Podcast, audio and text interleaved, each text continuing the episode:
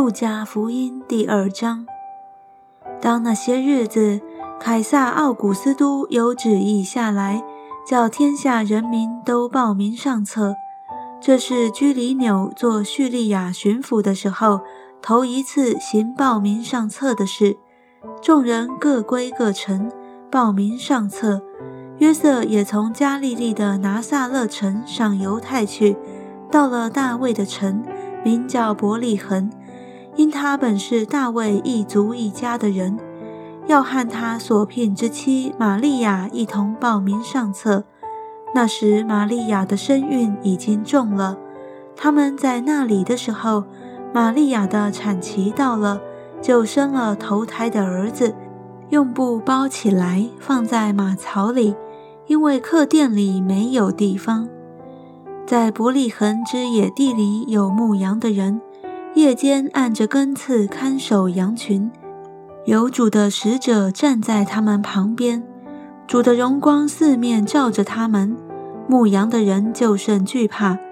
那天使对他们说：“不要惧怕，我报给你们大喜的信息，是关乎万民的。因今天在大卫的城里为你们生了救主，就是主基督。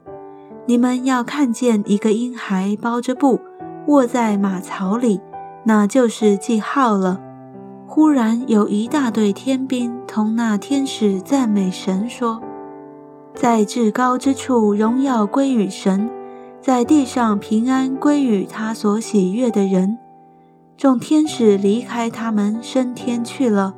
牧羊的人彼此说：“我们往伯利恒去，看看所成的事，就是主所指示我们的。”他们急忙去了。就寻见玛利亚和约瑟，又有那婴孩卧在马槽里。既然看见，就把天使论这孩子的话传开了。凡听见的，就诧异牧羊之人对他们所说的话。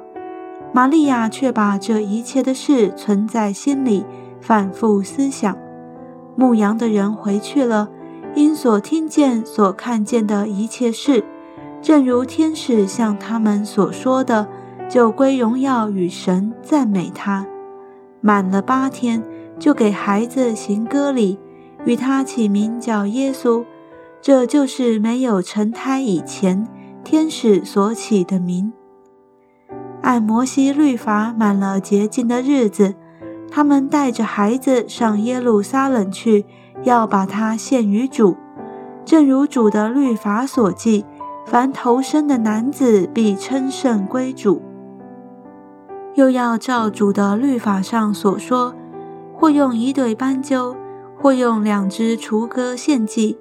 在耶路撒冷有一个人名叫西面，这人又公义又虔诚，素常盼望以色列的安慰者来到，又有圣灵在他身上，他得了圣灵的启示。知道自己未死以前，必看见主所立的基督。他受了圣灵的感动，进入圣殿，正遇见耶稣的父母抱着孩子进来，要照律法的规矩办理。西面就用手接过他来，称颂神说：“主啊，如今可以照你的话，释放仆人安然去世，因为我的眼睛已经看见你的救恩。”就是你在万民面前所预备的，是照亮外邦人的光，又是你民以色列的荣耀。孩子的父母因这论耶稣的话就稀奇，西面给他们祝福，又对孩子的母亲玛利亚说：“这孩子贝利是要叫以色列中许多人跌倒，许多人兴起，又要做毁谤的画饼。”叫许多人心里的意念显露出来，你自己的心也要被刀刺透。又有女先知名叫雅拿，是亚瑟支派法内利的女儿，年纪已经老迈，从做童女出嫁的时候，同丈夫住了七年就寡居了，现在已经八十四岁，并不离开圣殿，进食祈求，昼夜侍奉神。